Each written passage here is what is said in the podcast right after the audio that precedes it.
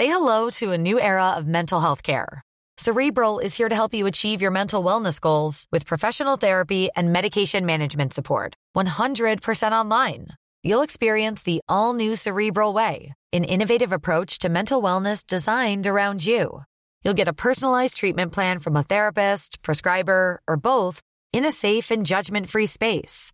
Your cerebral therapist or prescriber will outline a customized plan with clear milestones along the way so you can get to feeling your best. With Cerebral, you're not alone in your mental health journey. We're here to empower you to live a fulfilling life. So take that first step towards a brighter future and sign up today at cerebral.com slash podcast and use code ACasts to get 15% off your first month. Offer only valid on monthly plans. Other exclusions may apply. Offer ends July 31st, 2024. See site for details. Heraldo Radio 98.5 FM, una estación de Heraldo Media Group, transmitiendo desde Avenida Insurgente Sur 1271, Torre Carrachi, con 100.000 watts de potencia radiada. El Heraldo Radio presenta Cámara de Origen, un nuevo espacio para enterarnos del trabajo de las legisladoras y legisladores en los Congresos de México. En Cámara de Origen tiene la palabra Carlos Zúñiga Pérez.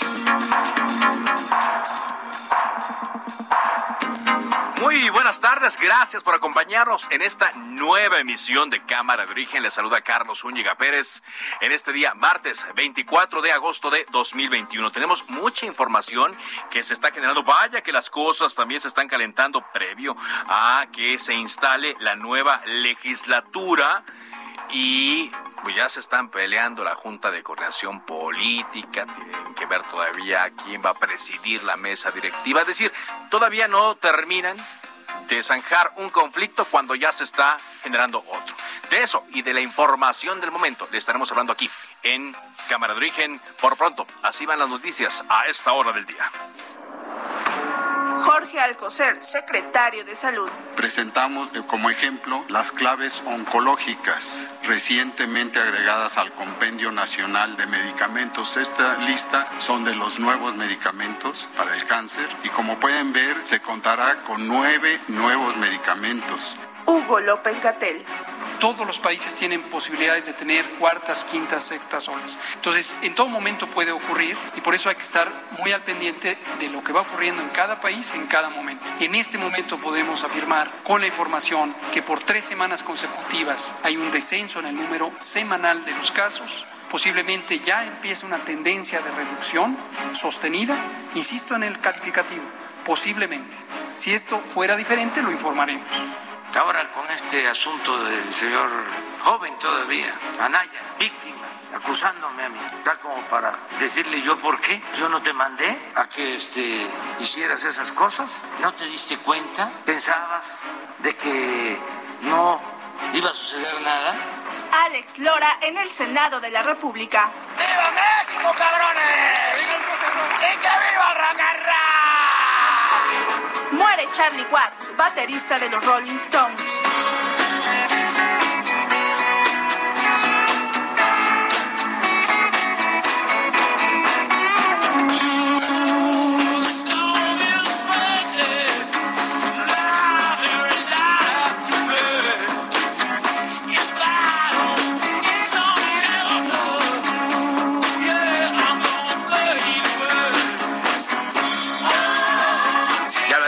Adelante de esta terrible pérdida para el mundo musical. Por lo pronto, estas son más noticias del día. La Fiscalía General de la República acusa al expresidente Enrique Peña Nieto y al exsecretario de Hacienda, Luis Videgaray, de participar en un esquema de sobornos entregados a legisladores para que se aprobara la reforma energética impulsada por el gobierno de Enrique Peña Nieto.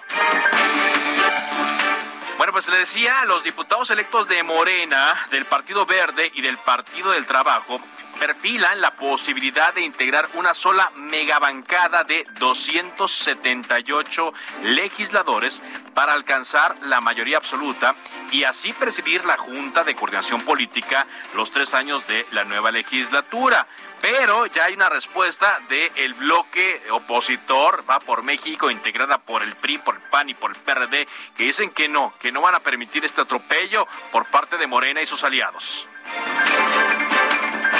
Mañana inicia el recuento de votos de la elección para la gubernatura de Campeche, realizada el pasado 6 de julio, en la cual resultó ganadora Laida Sansores.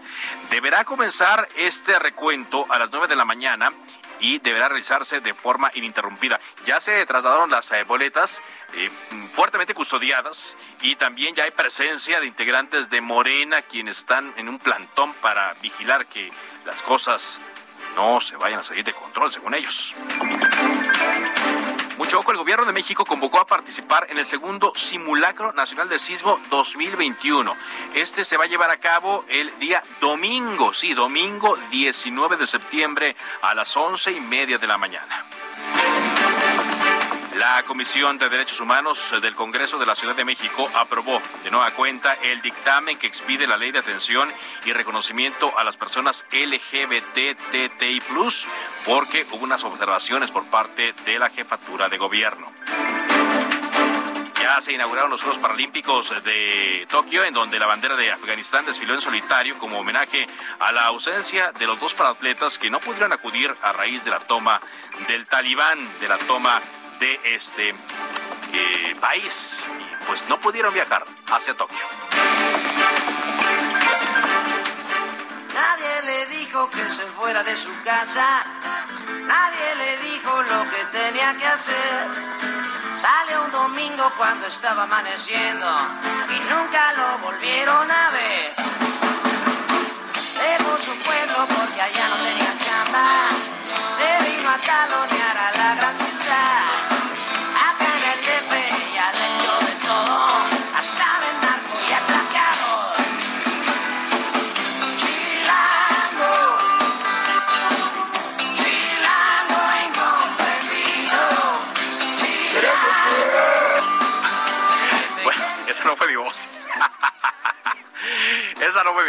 Pero es muy, muy reconocida. La de Héctor Suárez, sí.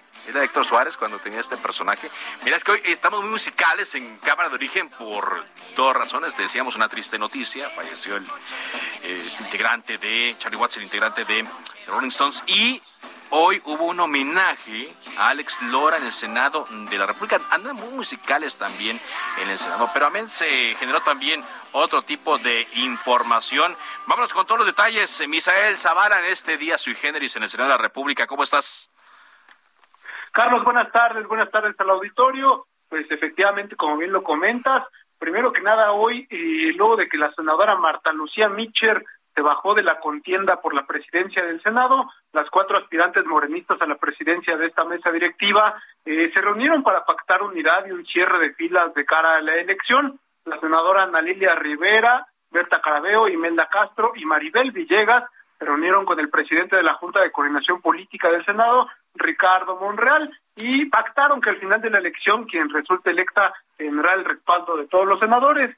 La votación eh, se adelantó, Carlos, ya no se realizará el día sábado, sino el día viernes al inicio de la reunión plenaria del Grupo Parlamentario de Morena en la Cámara Alta, ya que esta reunión parlamentaria se llevará a cabo los días viernes y sábado de esta semana. Y como bien lo comentas hoy, Carlos, el Salón de Plenos del Senado recibió tanto a rockeros como poperos, baladistas, representantes de música ranchera, de banda, así como compositores y cantantes de todos los géneros, quienes recibieron un homenaje por su trayectoria artística. Entre algunos de los asistentes estuvo Roberto Cantoral Jr., Alex Lora eh, Cantú, Martín Urieta, Alex Intec, Teodoro Bello, Álvaro Carrillo, José Alfredo Jiménez y Gonzalo Curiel, quienes fueron algunos de los invitados especiales que recibieron un homenaje a través de la inauguración de la exposición Rostros del Autor.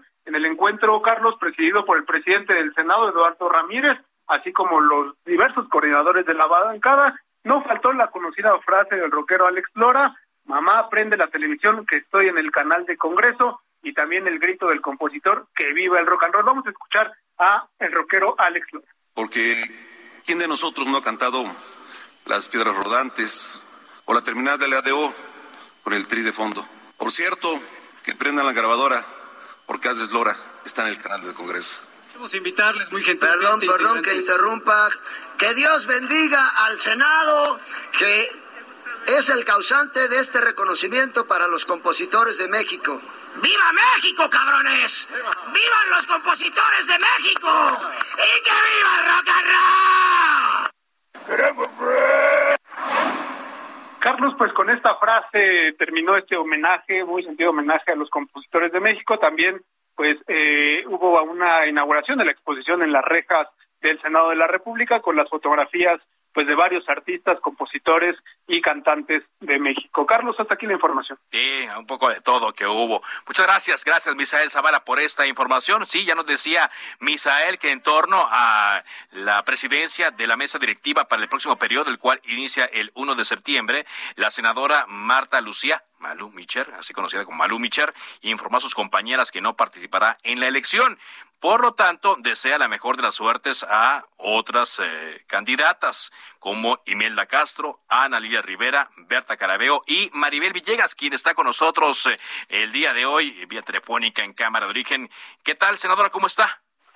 Muy buenas tardes, Carlos. Muy buenas tardes a todo tu auditorio. Así es, efectivamente, ya en la recta final de la elección de quién presidirá la mesa directiva a partir del día primero de septiembre comentarte a todo tu auditorio que esta elección se llevará a cabo el próximo viernes, eh, muy temprano, desde las 8 de la mañana. Estaremos eh, convocados antes de la plenaria del Grupo Parlamentario de Morena, que tendremos eh, diversas comparecencias, reuniones con el nuevo secretario de Hacienda, con el fiscal Gertz Manero, con la secretaria de Educación pero antes de todas estas reuniones eh, se llevará a cabo la votación para elegir quién será la nueva presidenta del Senado de la República, cargo que he alzado la mano.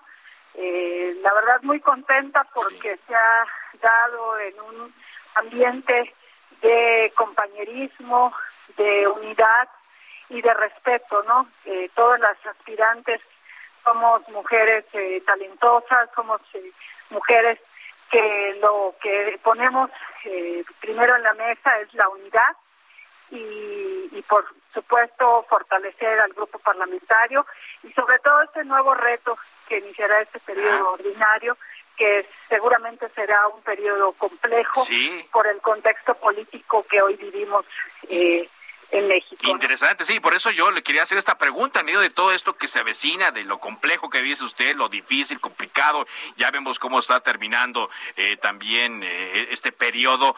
¿Por qué quiere presidir eh, el, el, Senado, Maribel? Primero, soy una mujer con experiencia legislativa, tengo ya 20 años en el quehacer público, soy una mujer comprometida, con la cuarta transformación y con Morena, pero no solo eso, Carlos, sino que ser presidente del Senado es representar eh, la Cámara Alta, es un sería un altísimo honor para tu servidora y, por supuesto, tener una relación de consenso y acuerdos con todos los grupos parlamentarios. El, el contexto político, como, como que te decía, que hoy vivimos, no, no podemos eh, no no tomarlo en cuenta, ¿no?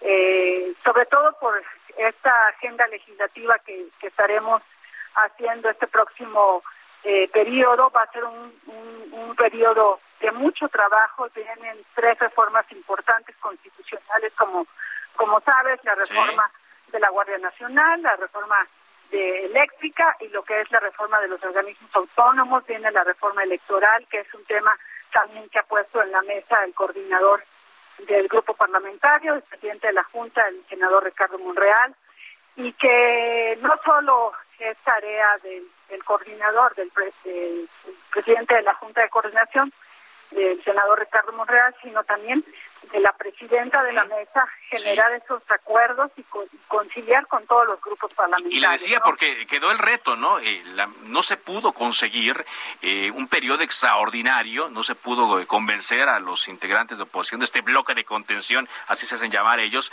para un periodo extraordinario. Por lo tanto, pues ya digamos tenemos un parámetro del cual usted partiría en caso de resultar electa. Así es, tenemos, estamos conscientes y sabemos de la responsabilidad que esto implica.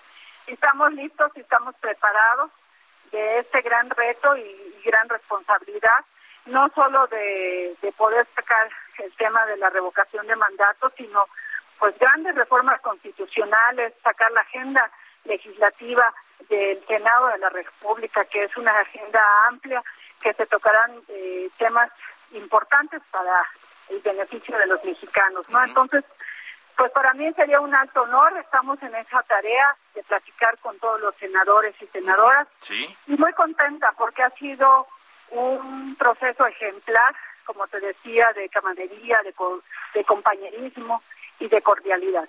Exacto. Ahora, a raíz de esta experiencia ¿no? y de lo que ha visto usted, entonces apostaría por el diálogo. ¿Sí ve la posibilidad de que haya coincidencias cuando se van a discutir temas eh, polarizantes, temas en donde eh, los partidos eh, de Morena y sus aliados y los partidos de este bloque opositor se encuentran en extremos? ¿Sí ve la posibilidad de diálogo? Por supuesto, por supuesto. El contexto que hoy vivimos en México es necesario después de eh, generar, hemos sacado en el Senado de la República grandes reformas constitucionales eh, de manera histórica eh, bajo el liderazgo del senador Ricardo Monreal para generar esos acuerdos. Y finalmente eh, la mesa directiva tiene que acompañar y ser parte de estos consensos y de acuerdos realmente eh, con todos los grupos parlamentarios, te lo comento como, como integrante de la Junta de Coordinación Política que estoy, eh, siempre ha habido un ambiente de cordialidad, de respeto con todos los grupos parlamentarios. Tendremos eh, coincidencias, como también hemos tenido diferencias, pero en un, en, un en un ambiente de respeto y de conciliación y en lo que podamos avanzar, vamos a seguir trabajando en beneficios de millones de mexicanos. Estoy platicando con Maribel Villegas, senadora de Morena, quien aspira a presidir la mesa directiva del Senado mexicano. Hoy hubo una una reunión, estuvieron allí otras eh, tres eh, senadoras. Es importante también destacar que se apuesta ¿no? por una mujer eh, acorde a los tiempos y quizá diferente a lo que estamos viendo en la Cámara de Diputados, en la Cámara de Senadores, se apuesta por una mujer. Maribel, ¿cómo le fue en esta reunión? Pues muy bien. lo, lo que establecimos para la elección de la mesa son reglas claras que la votación será libre y secreta, será eh, de manera presencial, por supuesto, y que eh, pues vamos a se va a respetar el resultado de la votación. Obviamente la, senadora que saque el mayor número de votos, pues estaremos eh, incluyéndome, eh, apoyando, vamos a cerrar filas, lo que siempre vamos a prevalecer es la unidad del grupo parlamentario y, bueno, lo más importante es salir fortalecidos de este proceso. Y de piso parejo, el mensaje de, del coordinador Ricardo Monreal es la apertura, el piso parejo para todas las participantes y, como te decía, en un, en un ambiente de, de respeto y de compañerismo. Pues eh, si le parece, entonces la quiero comprometer, Maribel, que de resultar electa el próximo viernes platiquemos, ¿no? Para ver los planes a futuro, ya seguramente con eh, la agenda en mano podemos eh, tener otra entrevista y pues deseamos la mejor de las suertes.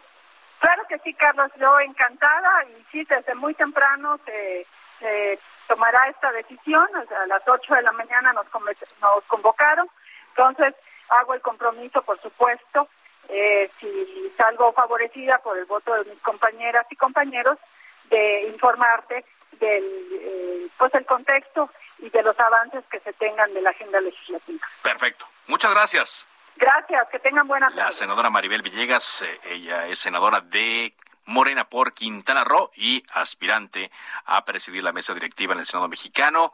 A partir de la siguiente legislatura, que ya, pues el fin de semana entra en funciones. Bueno, vámonos a más información. Hemos estado hablando de los dos diputados a los cuales se les eh, quitó el fuero. Eh, uno que ya está siendo procesado, aunque mm, tiene un amparo que se está por definir en los siguientes días. Y él es Benjamín Saúl Huerta de Morena y por parte del PT Mauricio Toledo. Él le colocó en su cuenta de redes sociales un mensaje en el cual dijo que no volverá a México a menos que cuente con un amparo que lo proteja de la orden de aprehensión girada en su contra. Él dice que sigue en Chile, que allá se va a presentar con eh, las eh, autoridades chilenas porque no confía en las eh, autoridades mexicanas. Y ante esta comparecencia que tuvo con las autoridades chilenas, pues dice que busca evitar la extradición. Vamos a enlazarnos hasta Chile y le agradezco mucho a la periodista Inger Amber que esté con nosotros eh, esta tarde aquí en Cámara de Origen a través de Heraldo Radio. Inger, ¿qué tal? Muy buenas tardes. Eh, no sé si los medios de comunicación allá en Chile le están dando atención, si ya ubican al personaje mm, que se llama Mauricio Toledo, diputado del Partido del Trabajo, y quien pues está ya eh, prácticamente escondiéndose de esta acusación. ¿Cómo está, Inger? Buenas tardes. Buenas tardes, Carlos. Sí, bueno, los medios han dado cobertura, pero en realidad mínima hasta ahora. Yo te podría decir que el caso más bullado en realidad fue el de Carlos Méndez, eh, eh, si, hablamos a la hora de hablar de, extradición entre México y Chile y hacer válido los, tratados, el tratado que existe entre ambos países. Así que por ahora no ha sido tanta la cobertura. Eh, eh, solamente cuando llegó al país sí los medios eh, dieron cuenta de, su llegada y de, ser una especie de, refugiado, porque, bueno, también es posible que apele a eso eh, pero más que nada porque es hijo de padres chilenos y acá en, Chile, desde una reciente reforma del año 2005, eh, las personas que tienen padres chilenos son consideradas chilenas también en el país. No es necesario que tengan la nacionalidad, por lo tanto, tendría ya una, una doble nacionalidad, lo que no quita que pueda ser extraditado de todas maneras. Es lo que te quería preguntar. Él se presentó, dice, con tres abogados, Samuel Donoso, Gonzalo Cisternas y Luis Masfer No sé qué tan conocidos sean allá en Chile y qué tan complicado sería ante este panorama que eh, nos eh, pones de que tiene las dos nacionalidades el que pueda venir a México extraditado. Ninguna, porque Chile extradita nacionales. Hay casos conocidos como, por ejemplo, el de un ciudadano chileno, un joven que es, eh, está acusado en Francia por matar a su exnovia de nacionalidad japonesa. Chile lo extraditó el 2020, el año pasado, para que eh, sea enjuiciado en Francia por, eh, por este crimen. Así que que sea, que tenga la nacionalidad chilena no quita que él pueda ser enjuiciado de alguna manera en su país de origen. Lo que sí, esto es un proceso legal que, claro, está, está aferrado en el fondo de los procedimientos del Tratado de Extradición y Asistencia Jurídica que tienen ambos, y penal que tienen, que tienen ambos países. Y en este caso, eh, lo que se hace es solicitar al Estado de México, Chile solicita al Estado de México los antecedentes de por qué está siendo enjuiciado, que en este caso tengo entendido que es por enriquecimiento ilícito. En Chile y en México, eh, en los dos países es delito. Por lo tanto, eh, si es delito, ya en, ambos países eso también eh, es considerado por el por las cortes de acá para que pueda ser extraditado. Acá hay varias figuras en el fondo. También existe el principio de reciprocidad. por ejemplo, si ambos países, en este caso el Tratado Chile-México, lo dice, eh, si eh, eh, en este principio de reciprocidad México ya ha extraditado a Chile a, personas que han sido requeridas por este país, por Chile en particular, para su enjuiciamiento, eso significa que Chile tendría este principio de reciprocidad y poder extraditar a, México a algunos de sus nacionales, ¿no? el caso del comandante... Perdón, solo que como todos los casos, y para evitar el tema de motivaciones políticas que según entiendo eh, la, justicia chilena y Chile en general observa muy bien, las autoridades mexicanas deben fundamentar muy bien las acusaciones en contra de Mauricio. Exacto, sí. Exacto, ya te mencionaba este principio de reciprocidad porque, por ejemplo, en 2018 fue extraditado el comandante Ramiro, que estaba acusado acá eh, ya y condenado por el, el crimen del senador Jaime Guzmán, que, bueno, conocido también por, por la creación de la constitución en, en, dictadura en Chile. Y, bueno, y aparte de eso, lo que tú acabas de mencionar, que eh, Chile va a solicitar toda la documentación para eh, acreditar que en el fondo está siendo eh, enjuiciado en México por un enriquecimiento ilícito. Claro, él está apelando, eh, Toledo está apelando a que es por persecución política. Eso también tiene que ser acreditado por los abogados, porque no es solo que él diga que hay una persecución política, sino que ahí entra en juego su salud, su vida, y en el caso que eso no sea acreditado en el en el fondo el bienestar de él y de su familia, que está en juego el bienestar de él y a su familia, va a ser muy difícil confirmar que en realidad es por persecución política. Claro, Ahora, Inger, estos eh, abogados que yo mencionaba, estos tres, eh, ¿son conocidos allá en Chile? ¿Tienen, tienen eh, alguna experiencia en este tipo de casos? La verdad es que, por lo menos en mis registros, no figuran. Tendría que empezar a, investigarlos a cada uno, eh, pero de, de, casos en particular que sean bullados, yo no reconozco a ninguno. por lo menos por ahora. Entonces no, pues no. sería cosa de, preguntar. No tomo a mm. unos abogados reconocidos. Pues te agradezco mucho, Inger Amber, periodista chilena, esta colaboración y pues te estaremos hablando seguido para ver cómo va este caso del diputado Mauricio Toledo que tiene esta doble nacionalidad. Muchas gracias. Muchas gracias, Carlos, a ti. Vamos a ir a un corte comercial. Estos cámaras de dije, bueno, de última hora nos informan que ya se cumplimentó una segunda orden de aprehensión en contra de Benjamín Saúl Huerta por el delito de abuso sexual equiparado. Una pausa. Volvemos con más. Se decreta un receso. Vamos a un corte, pero volvemos a Cámara de Origen con Carlos Zúñiga Pérez. Heraldo Radio. La HCL se comparte, se ve y ahora también se escucha.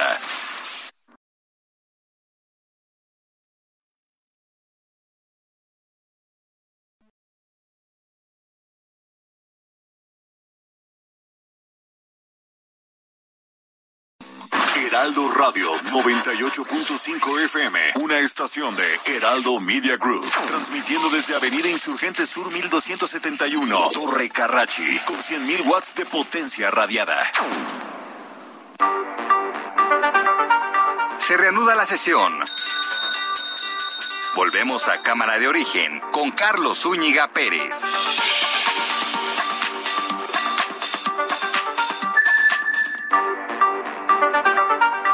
Contacte a Carlos Zúñiga Pérez en Twitter, Facebook e Instagram como arroba carloszup.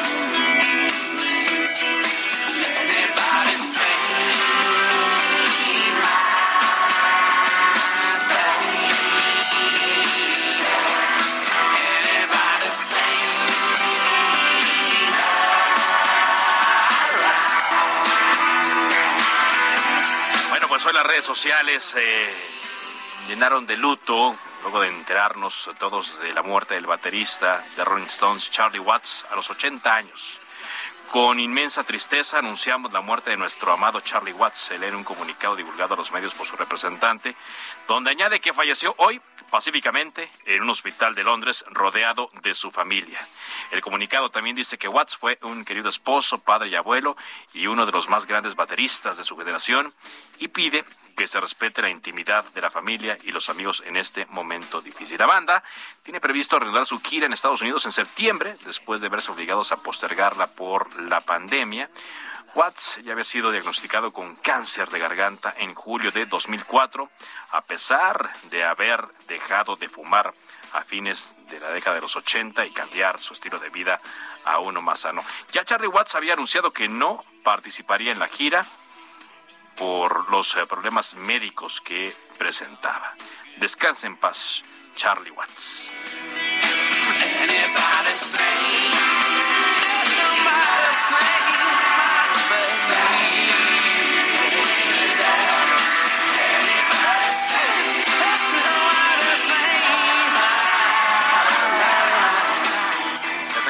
Ángel, Ángel Arillanos. ¿Qué más, qué más traen las redes aparte de lo de Charlie Watts? ¿Cómo andan las cosas en la web del Heraldo de México? Buenas tardes. Hola Carlos, muy buenas tardes. En el portal del Heraldo de México tenemos destacado el pues el pleito, el más reciente que tienen el presidente Andrés Manuel López Obrador y el aspirante presidencial Ricardo Hoy volvió a hablar de él, ¿no? Volvió a hablar de él y en el Heraldo hacen un recuento de lo que tendría como origen esta acusación y que hoy pues tiene a Ricardo Araña exiliado, cuando menos eso dijo que iba a poner tierra de por medio, es el asunto del caso de Brecht que involucra a Ricardo Anaya, esta declaración que hizo la, el, el exdirector de Pemex, Emilio Lozoya, ante la Fiscalía General de la República en el año pasado, en donde acusa al político panista Ricardo Anaya de recibir un soborno de 6.8 millones de pesos cuando era diputado del PAN con el fin de que se aprobara la reforma energética. Tiene toda la historia del Heraldo de México. Y hay que recordar que, ya lo decías al principio de nuestro programa, habría una pues una investigación también abierta en contra de Luis Videgaray y en, contra del expresidente Enrique Peña Nieto. Ya revisamos la cuenta de Luis Videgaray, secretario de Hacienda, y no, su, su último tuit es del 8 de junio del año 2021, en donde precisamente sale a aclarar las distintas acusaciones que se le han hecho, particularmente en el caso de Rosario Robles. Y de Enrique Peña Nieto no le he echado un ojo, Carlos, pero regularmente sale cuando alguien fallece. Sí, solamente da condolencias. Condolencias. Sí, exactamente, el 26 de julio por la muerte de René Juárez Cisneros. Muy bien. Y ya decías lo de las redes sociales, las tendencias. Está Charlie Watts, sí, la, por la muerte de este baterista de los Rolling Stones, pero también se ha posicionado ahora el nombre de Mick Jagger y es gracias a que se recuerda una historia que habría ocurrido allá en 1984. En una gira que realizaban los Stones en Ámsterdam, en donde Mick Jagger, ya un poco alcoholizado, a las 5 de la mañana fue a tocarle la puerta a Charlie Watts. Y aquel medio dormido, pues le dice que, que, no me esté molestando, ¿no? Y insistió, ¿dónde está mi baterista? Y dice que Charlie Watts se levantó, se puso su ropa muy elegante, se afeitó, se perfumó, salió y le dio un puñetazo a Mick Jagger y le dijo, no soy tu baterista, en todo caso tú eres mi cantante. ¿Qué tal? Ah, caray. Esa historia es la que está posicionada. Claro, pues es que como esos anécdotas debe haber muchas. ¿no? sé si son leyendas o no, pero de que está. En 1963 a la fecha, Charlie Watts, que permaneció adentro de los Stones desde su fundación, cuando estaba con Brian Jones y Keith Richards ya después con la alineación que incluye a Ron Wood y Mick Jagger también, por supuesto, siempre al frente. Y hoy muere, dice su publicista pacíficamente. Tenía cáncer de garganta. Cáncer de garganta. Se lo habían diagnosticado por ahí 2000 4, si no me equivoco. Qué perdida. Gracias, muchas gracias. Gracias a ti, Ángel buenas eh, tardes. Hoy el dirigente nacional de Morena, Mario Delgado, negó una persecución política contra Ricardo Anaya y lo emplazó a enfrentar la justicia, sino ir como ladronzuelo, así le dijo. Una conferencia de prensa y dice no es ningún perseguido político, ni la Fiscalía General de la República es brazo ejecutor del gobierno en turno. Pero, pero hay novedades en torno a denuncias que podrían estar eh, desarrollándose en contra de personajes del sexenio pasado y hoy ha estado trascendiendo con mucha eh, pues fuerza la información de que la Fiscalía General de la República iría contra el expresidente Enrique Peña Nieto y otros funcionarios. Diana Martínez, reportera del Heraldo de México, con más información. Adelante, Diana, ¿cómo estás? Así es, Carlos. Buenas tardes. La Fiscalía General de la República acusó al expresidente Enrique Peña Nieto y al exsecretario de Hacienda y Crédito Público Luis Videgaray de participar en un esquema de sobornos entregados a legisladores para aprobar la reforma energética. Recordarás que desde agosto de 2020 Peña Nieto y Videgaray fueron mencionados en la denuncia que presentó el exdirector de Pemex Emilio Lozoya por actos de corrupción. En abril pasado, durante la audiencia de Jorge Luis Lavalle Mauri, la Fiscalía Fiscalía señaló que el ex senador, el exmandatario Videgaray, Ricardo Anaya y otros políticos formaron parte de una asociación entre abril de 2013 y agosto de 2014 para cometer conductas delictivas. Según la Fiscalía, Lozoya entregó más de 97 millones de pesos a legisladores para que se aprobara la reforma energética. El dinero entregado provenía de la empresa brasileña Odebrecht. Con base en diversos datos de prueba, entre estos la denuncia de Lozoya, la Fiscalía logró que la Valle Mauri fuera vinculado a proceso por cohecho, asociación delictuosa y lavado de dinero. Anaya fue citado a comparecer el próximo jueves en audiencia inicial para imputarle los mismos delitos que a la Valle. Gracias, gracias Diana. Pues interesante, ¿no? Ojalá y pronto ya tengamos el boletín oficial de la Fiscalía General de la República en donde se dé información sobre este tema y también de Ricardo Anaya. Hasta ahora todo han sido filtraciones, toda han sido información que dan eh, los mismos interesados, vaya en este caso Ricardo Anaya y también eh, cosas que han filtrado algunos políticos, pero nada oficial por parte de la Fiscalía General de la República. Bueno, cuando son las cuatro con treinta y ocho tiempo del centro de México, vamos a otras cosas. Eh, decíamos la semana pasada, cuando hablábamos del paso de Grace eh, por la península de Yucatán, que iba a entrar de lleno en los eh, destinos turísticos más importantes del país. Afortunadamente, el paso de Grace no fue tan devastador en esa zona. Las cosas ahora ya están funcionando funcionando como antes de su paso y eh, hay cosas que destacar en torno a la reactivación del turismo después de la pandemia. Está con nosotros Luis Alegre Salazar, él es diputado federal de Morena por Quintana Roo y presidente de la Comisión de Turismo. ¿Qué tal, diputado? ¿Cómo está? Muy buenas tardes, gusto saludarte y saludar a todo el auditorio de Heraldo Radio que nos está escuchando. Efectivamente, como lo bien dices, y afortunadamente, el paso del huracán Grace aquí en Quintana Roo, pues no no fue tan devastador como lo pudo haber sido, como lo que sufrieron tal vez nuestros hermanos de Veracruz, que ellos sí les pegó bastante fuerte. Así es, eh, diputado. Y hay buenas noticias, ¿no? También que se van sumando, por ejemplo, más conexiones aéreas. Es correcto. Eh, afortunadamente también la reactivación económica en el sector turístico también se está dando y se está dando relativamente fuerte. Recuerda que Quintana Roo fue el estado sin duda más afectado económicamente hablando de la República por el tema de la pandemia. Perdimos eh, más de una cuarta parte de nuestra planta laboral formal, más la informal, más los indirectos, y más lo que yo le llamo eh, la demanda insatisfecha, aquellos que hubieran buscado trabajo y no lo encontraron. Pues fíjate que ya la recuperación se está empezando a dar y eh, anunciamos ayer, junto con la empresa Aeroméxico, que va a haber una nueva ruta entre Cancún y Sao Paulo con Aeroméxico en el aeropuerto de Guadalajara y el aeropuerto de Cancún. Y eso, pues, a ver, eh, eh, efectivamente nos, nos genera un mercado adicional, o refuerzo un mercado adicional que también es bastante natural para Quintana Roo. Es, eh, eh de repente se empatan entre Inglaterra y, Brasil como mercados alternos, como el tercer mercado más importante para Quintana Roo, después de Estados Unidos y Canadá.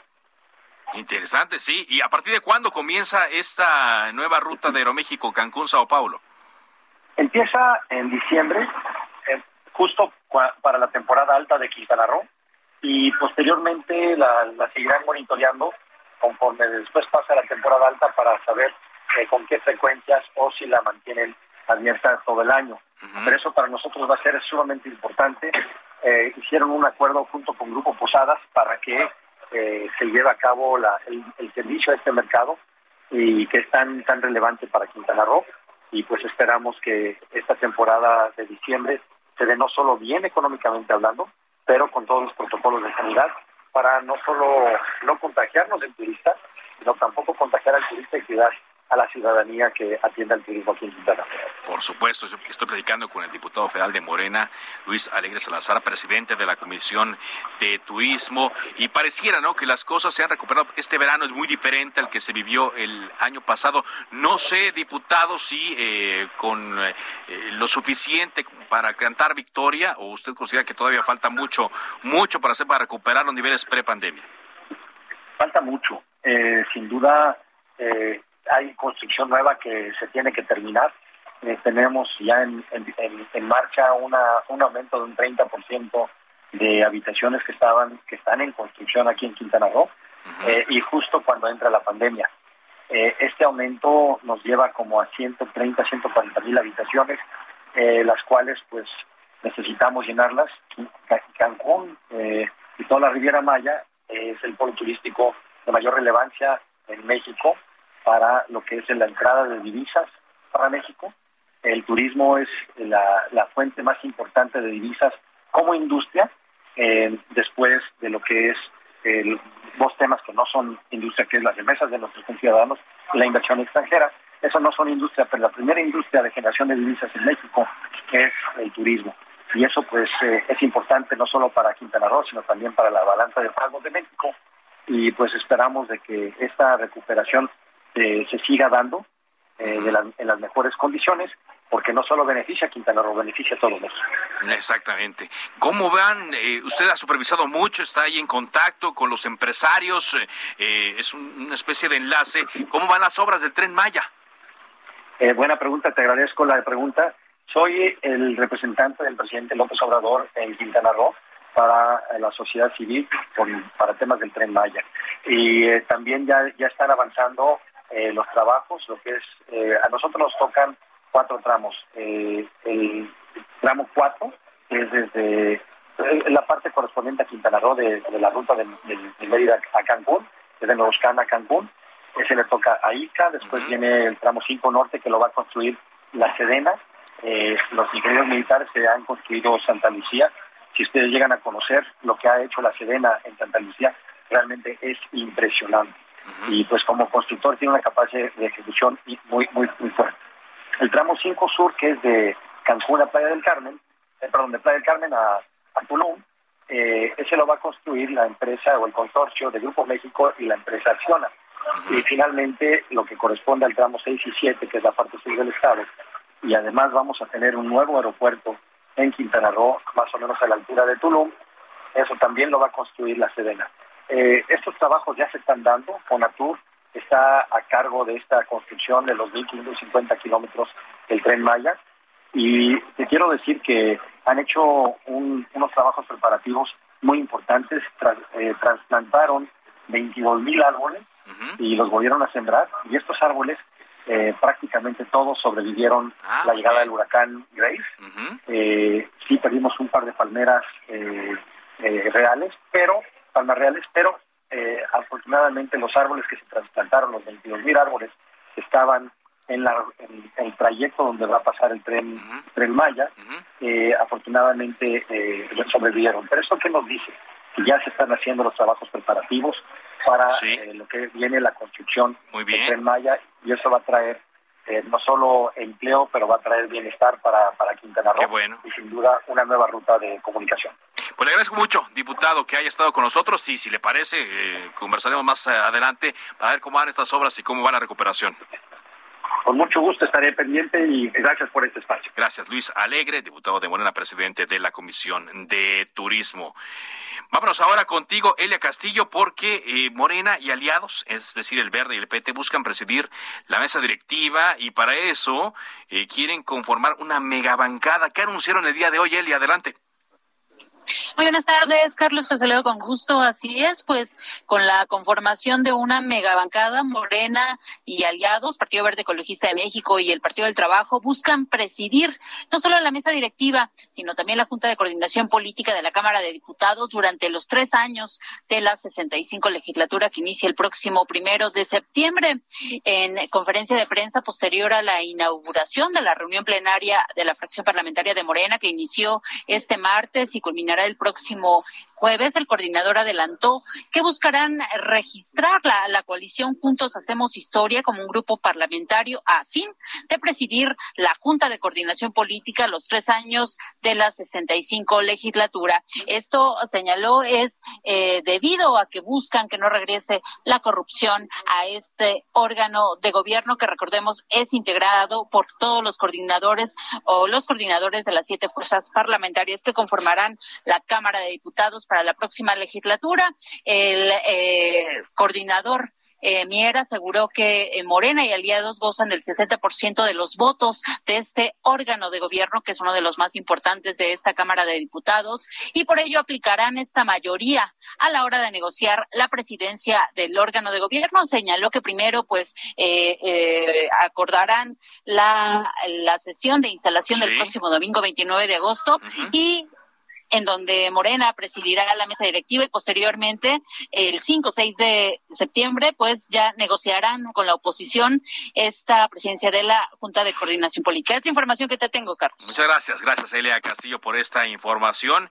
Y a propósito de esto, le decíamos que el fin de semana pasado hubo la primera... Eh, reunión plenaria entre integrantes del PRI, PAN y PRD y me llamó la atención eh, una declaración que dio la legisladora priista Ana Lili Herrera, quien, eh, por cierto, fue la diputada electa con la segunda mayor votación en los 300 distritos uninominales y decía que peleará con uñas y dientes contra el autoritarismo. Diputada, ¿cómo está? Muy buenas tardes, gracias por acompañarnos. Al contrario, Carlos, muy buenas tardes, un gusto. A propósito de esta declaración, diputada eh, Ana Lilia, ¿cómo ve esta idea de formar una megabancada entre Morena y sus aliados? Pues mira, lo que sí es real es que no van a lograr, Morena solo no tiene mayoría para aprobar eh, ninguna ley general, ninguna ley secundaria, ni el presupuesto. Depende, en principio, de sus aliados, del PT y del Partido Verde, bueno, pues la, la megabancada que sí está conformada, que lamentablemente numéricamente no nos van a necesitar para aprobar el presupuesto, eso lo, podrán seguir aprobando solos como lo han hecho. Pero sí tenemos ideas, tenemos propuestas, tenemos las convicciones de impuestos, pues somos la bancada que formamos eh, quienes contendimos por Va por México. El PRI, el PAN y el PRD estaremos eh, trabajando muy de cerca, como ya lo anunciaron los presidentes de los partidos, los coordinadores parlamentarios, y bueno, pues nos toca representar a toda esta gente que, que parece que el gobierno federal no quiere representar. una, cosa es haber votado o no por el gobierno actual y otra cosa es que el gobierno no trabaje con todos y para todos. Y en, este caso que, estamos viendo, con, esta intención, no sé si llamarle como eh, trampas o o, elementos que están a su disposición para poder conformar esta megabancada. Me llama mucho la, atención la declaración que usted dio. Eh, esto de pelear con uñas y dientes contra el autoritarismo. ¿Qué quiso decir con esto, diputada? ¿Qué, qué piensa hacer? ¿Cómo, ¿Cómo ve que vienen las cosas? Pues mira, como han venido estos tres años, Carlos, han sido tres años donde todas las decisiones del Ejecutivo, que han sido avaladas por un poder legislativo sumiso, me refiero a la mayoría de Morena y sus aliados, pues han sido para concentrar dinero, para concentrar poder y muy poco para resolver.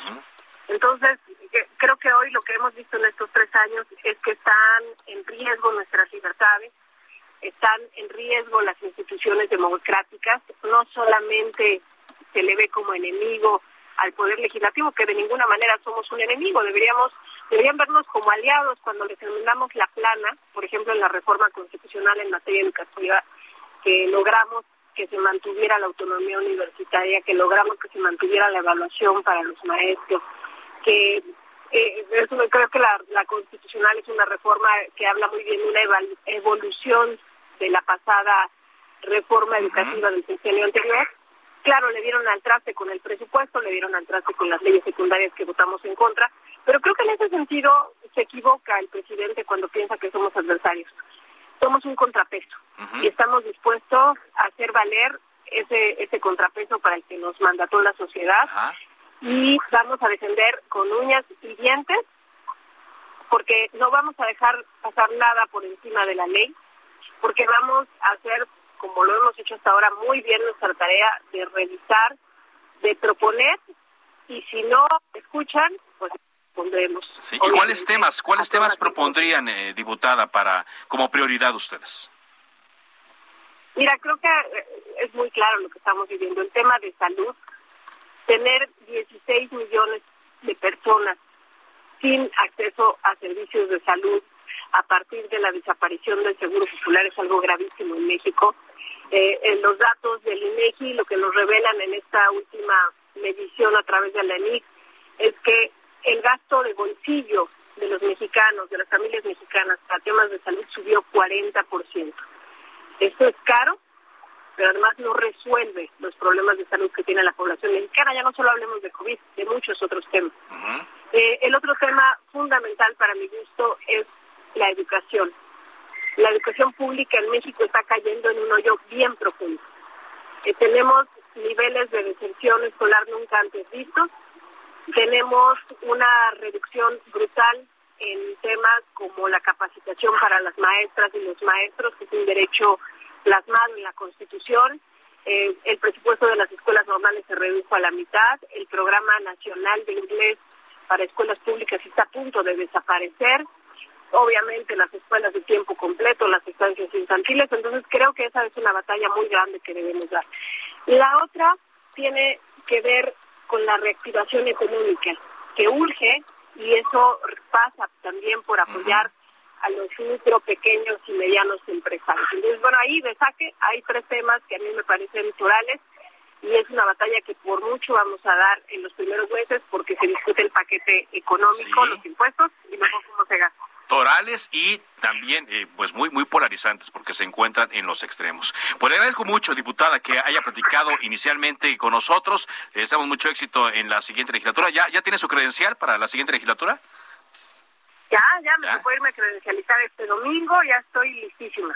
Muy bien, para tomar protesta el próximo domingo ya. Y hemos estado además trabajando muy fuerte. La verdad es que en el grupo parlamentario del PRI no hemos parado. Desde que ganamos la elección hemos estado siendo convocados por nuestra dirigencia nacional. Elegimos muy pronto coordinador eh, del grupo parlamentario, al exgobernador Rubén Moreira. Acabamos de tener una plenaria de tres días de sol a sol. La verdad es que estamos con muchas ganas y con un enorme compromiso de rendir buenas cuentas. Gracias, diputada. Gracias, abrazo. Platicamos más adelante Ana Lilia Herrera, diputada del PRI, la segunda más votada en esta elección. Bueno, pues vamos llegando ya a la parte final de eh, Cámara de Origen. Nada más, eh, nada más le comento rápidamente que ya la Fiscalía de Justicia de la Ciudad de México eh, confirma que se cumplimentó la segunda orden de aprehensión en contra de Benjamín Saúl Huerta, acusado de delitos sexuales. Esto ocurrió el día de hoy en el reclusorio Oriente. Se queda aquí en Heraldo Radio con Javier Solórzano en referente informativo. Mi nombre es Carlos Úñiga Pérez. Les espero mañana aquí en Cámara de Origen. ¿Es cuánto? Se cita para el próximo programa. Cámara de Origen, a la misma hora, por las frecuencias de El Heraldo Radio. Se levanta la sesión.